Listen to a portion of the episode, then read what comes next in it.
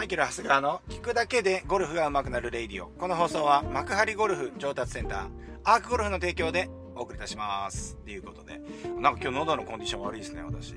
私、マイケル・ハスガーは、ちょっと喉のコンディションが悪いんで、皆さんちょっとお聞き苦しいかと思いますけれども、えー、お付き合いいただければと思います。えー、行ってきました。今週はですね、あのアースモンダミンカップ、えー、女子のね、レギュラーツアーですよ。えーとですね、の練習ラウンド。練習ラウンドはですね、火曜日でしたかね。えー、火曜日だって練習、で、普通練習ラウンドっていうと、まあ選手と、まああのツアーレップって言ってね、あのクラブをなんかしたりとか、あとコーチとか、大会関係者しかいないっていうね、日になるんですけども、一般のギャラリーの方は入れないんですけれども、え、このアースモンダミンカップはですね、練習日からですね、開放していて、えー、これね、すっごいびっくりしたですね。僕久々にこんなに国内でお金がかかっているトーナメントに行ったのは初めてかもしれない。うん。驚きました。えー、ホスピタリーテントってあるんですよね。なんかこう、よくあるじゃないですか。あの、特にアメリカのツアーとかだとすごく、その、はっきりしてあるんですけれども、なんかこう、建物が建ってるみたいなね。で、そこでも上流階級の人たちがもう見てるみたいなね、あるわけですよ。ね？そういうもうホスピタリティ。まあだからその、上流階級って、ちょっと今のは言い過ぎなんですけど、えー、あれです。えー、要するに、その、まあ今回だったらアースモンダミさんがね、スポンサーでやってるので、えー、その企業の、まあ、取引先の方とかが、を呼んでですね、えー、まあ、こう、楽しんでもらうっていう、そのためにね、アースモンダーミンさんはやってるんだと思うんですけれども、まあ、宣伝であったりとかね、えー、そういうことだと思うんですが、普通ね、ホスピタリーテントって言われたりして、まあ、要は仮設のそういうもんなんですけど、もう完全に要塞ですね。もう建物が建ってます。もう。あれ多分、ちゃんと消防法とかそういうのもちゃんとクリアしてやってないと、あんなの立てらんないと思うんですけど、びっくりしたっす。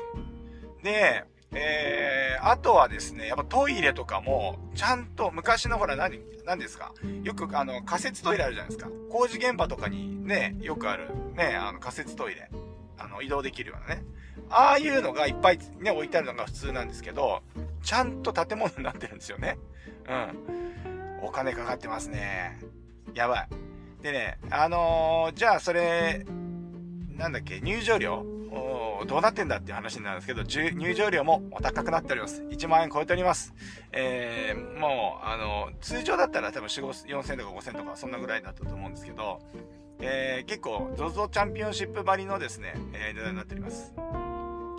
っていうのはですね、なぜかというとですね、えー、アースモンダミンカップ。中に入ったら飲食無料です。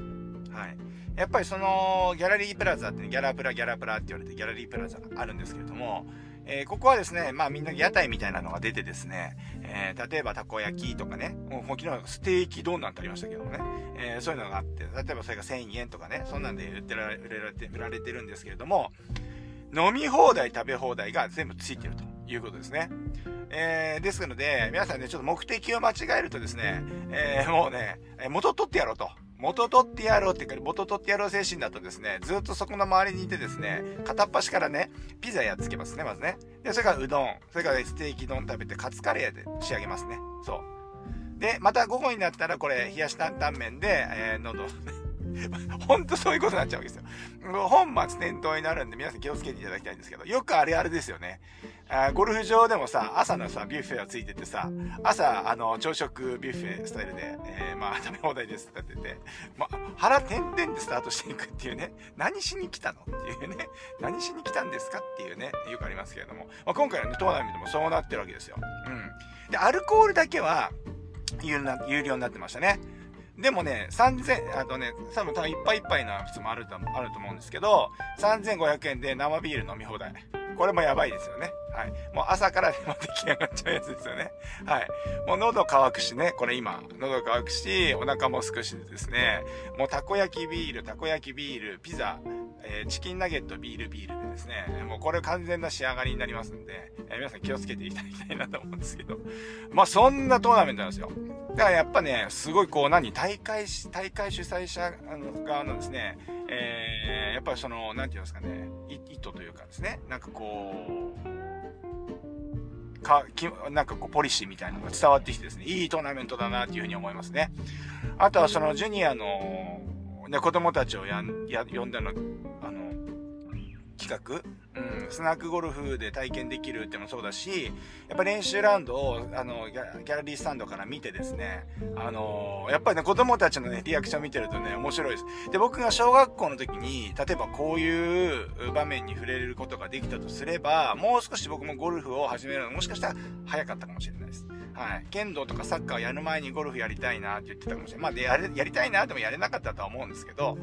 うん、まあでも、あ、ゴルフっていう競技はこんなに、こんなになんか面白くて素晴らしいものなんだっていうふうに思いますね。うん。な、なんでそういうことを思うかっていうと、まあ普通に選手はさ、もう練習ラウンドしてるだけなんですよ。で、えー、練習ラウンドって、やっぱその、まあ、グリーンバーって回って、まあ、ピンは一応切ってあるんですけど、ピンなんかに打たないですよ、練習ラウンドは。で、大体、えー、まあ大体去年とか同じようなコースでやるときにはピンを振る、ピンを切る位置ってほとんど4日間、この位置切る、この位置切るって、まあ、あの、目星つけられるんですよね。で、そこになんかマークみたいのを置いて、カップ、カップサイズのですね、えー、マークを置いて、そこに対してパター打ったり、アプローチ打ったりっていうね、あの、ことをどんどんどんどんやっていくんですけど、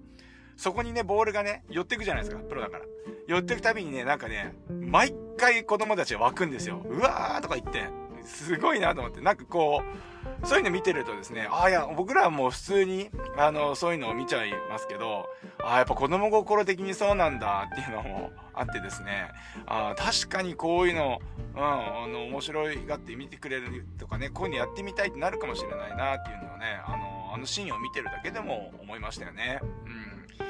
うん。で、やっぱね、あの、企画もやっぱりちゃんと、あの、企画、大会側の選手とのコミュニケーションも取れてるんで、えー、最後がね、9番ホールかな ?9 番ホール上がってくるとショートなんですよ、池越えの。で、ちょっとあ、あの、なんて言うんですかね。えー、と、こう、水切りショットでグリーン狙えるようなね、えー、とこなんですけど、わざわざそのグリーンの手前からボールここに置いた、置いてあって、選手がね、そこから水切りショットでグリーンを狙っていくっていうね。もうそれはもう子供たち大喜びですよね。まあ、どれだけ僕が小学生の時に川に行って、こう石を投げてですね、水切りショット、水切りショットっていうかですね、やったかですよね。うん。水切りショットってなんだ、なんてだっけあれ。ねあのー、チャッチャッチャッチャッチャッチャッってなるやつですよ。うん。あれをゴルフでやるわけですよね。弱いてましたね、あれもね。うん。でね、選手もね、あれ、うまくできる時とできない時、普段やらないから、なんかこう、うまくいかない場合もあるわけですよ。で、やっぱね、プロゴルファーだなと思うのが、それ、悔しいからもう一回やるとかね。言ってましたよ。うん。まあ、そんな感じでですね、ちょっとね、ここまで話長くなっちゃったでもトーナメントの魅力ね、えー、この間もね、今度トーナメント行くよとか、まあ、体感ボランティアやるよとかね、まあ、そんなような、あの、コメントありましたけれども、まあ、実際トーナメントっていうのは、まあ、いろいろな色があって、いろいろな色 いろいろな色っていう人いないけど、まあでもわかるでしょ意味、意味がわかるでしょ。うん。だからやっぱ色、ね、そのね、その大会大会ごとに、その顔が違うわけですよ。うん。で、えー、まあ、それぞれの大会を楽しんでもらいたいなっていうふうに思ってますね、僕としても。はい。でもこのアーサモンダミンさんの、この、えー、トーナメントは、やばい。本当にやばい。か、お金がかかってます。お金かかってますよ。はい。で、えっ、ー、と、今日ね、話したいのは、まあ、クラブについて話そうかなと思っていて、まあ、あの、隣でね、昨日あの、練習場とかで、まあ、見てた時に、えー、隣の選手とかが来て、ドライバーようやくご変えられました5。5年ぶりに変えられるっていうね、えー、選手がいて、いやー、そうだよなと思ったんですよ。で、深堀さんの時もそうでした。で、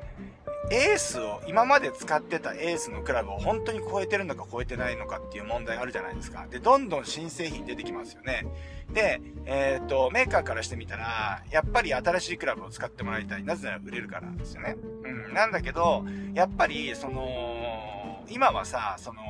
例えばドライバーで言ったら、その、反発規制、ね、反発、反発、どこまでしか反発させちゃいけないっていうね、えー、ルールが決まってますから、まあ、その中で飛ぶとばないのことやっていかなきゃいけないんですけど、これエースを超えるっていうのは大変なことなわけですよ。うん。ほいで、ようやくその選手は変えられるっていう話なんですよ。うん。5年間やっぱりそれに出会わなかったっていうことでやってきた。まあ当たり前だなってその時も思ったんですけど、僕もね、そういうのを経験してるからね、目の前でね、深堀さんのクラブ見てね、言ってるから。みんなそうしてるっていうことです。はい。これ聞いてるみんなもそうしてる。バカバカクラブ変えてないっていう。変えてダメだったとかね。そういう、まあ、みんな変えなきゃいけないからね。うん、変わざるを得ない。まあ、だシダクラブじゃわかんないからね。だからしょうがないんだけど。大変なことだっていうことをね、みんなに言いたかったわけですよ。うん。でね、やっぱ僕自身もね、そんなにクラブ変えない、えー、タイプではあるんだけれども、えー、やっぱりね、自分に合ったものっていうのを、やっぱ今回自分でフィッティングをしてみて、フィッターになってみてですね、あ、やっぱりシャフト選びの重要性とかやっぱあるなとかね、あの、すごい感じてですね、あの、研究してやってますけど、本当にですね、あの、今使ってるクラブの、超えてる、超えれることができるのかっていう納得した上でやらないと、もうジャブジャブお金捨ててるみたいな話になるんで、皆さんね、ぜひともですね、クラブを買う際はですね、まあ、あんまり僕言うとこれ、多分、あの、お店の人とかね、量販店の人にはあんまりいい顔されないとかね、怒られちゃうと思うんですけど、本当に納得するものを買った方がいいと思います。まあ当たり前だと思うんだけど、当たり前なことなんだけど、意外と僕が客観的に見てると、あのー、そうなってない。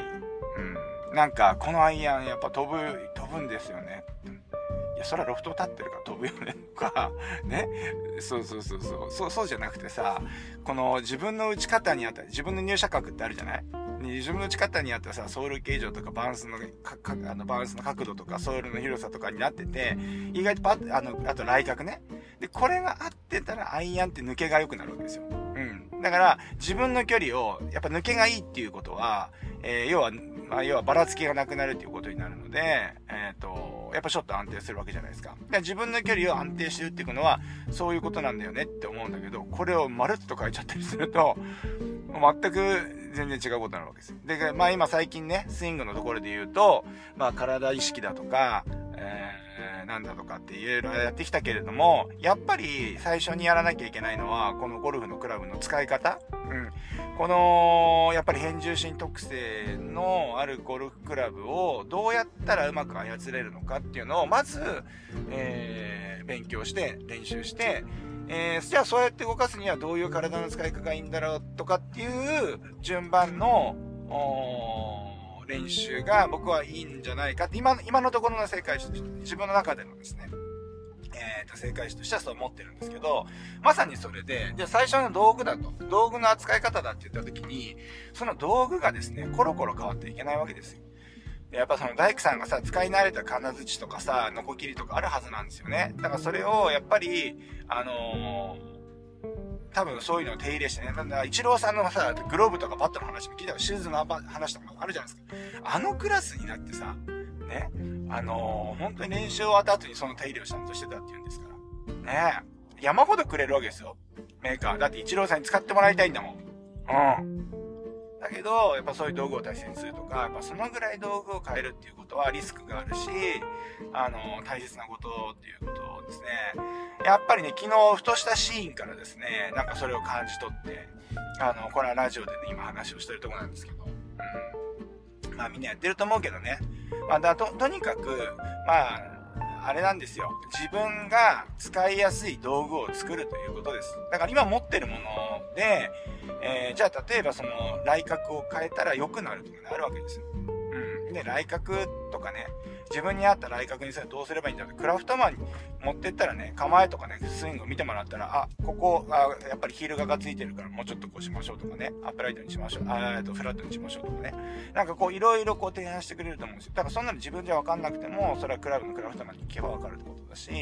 まあ実際ね、うーん、やっぱり女性の方とかステンレス素材のものを使ってる方が多いので、まあ来角自体曲げられないものがあるかもしれません。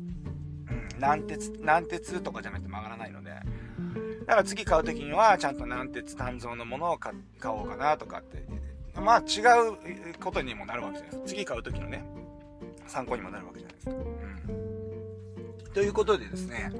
えー、まあトーナメントで感じたことをすぐね、取って出しでね、話していきたいなっていうことで今日話していきました。えー、皆さんね、えー、まあ、クラブ、クラ、皆さんのね、クラブエレビはどうでしょうかっていうことですね。はい。そんなわけでですね、えー、今日も京都でやってきましたけれども、まあね、トーナメントでやってて、まあこれ千葉がですね、これ夏前で来るのはこれ最後かな。これ今度秋口が伊藤園とか、えー、富士、えっ、ー、と、あと千葉2試合ぐらいあるんじゃないかな、女子はね。うん、まあその頃にまた行きたいなとは思ってるんですけど。えー、えー、ということでですね、まだちょっとまた感じたことですね、えー、えー、まあ、勉強したこととかそういうのをですね、またこんなレイディオでも話していきたいと思いますので、えー、ぜひですね、お付き合いいただければと思います。そんなわけで今日もいってらっしゃい。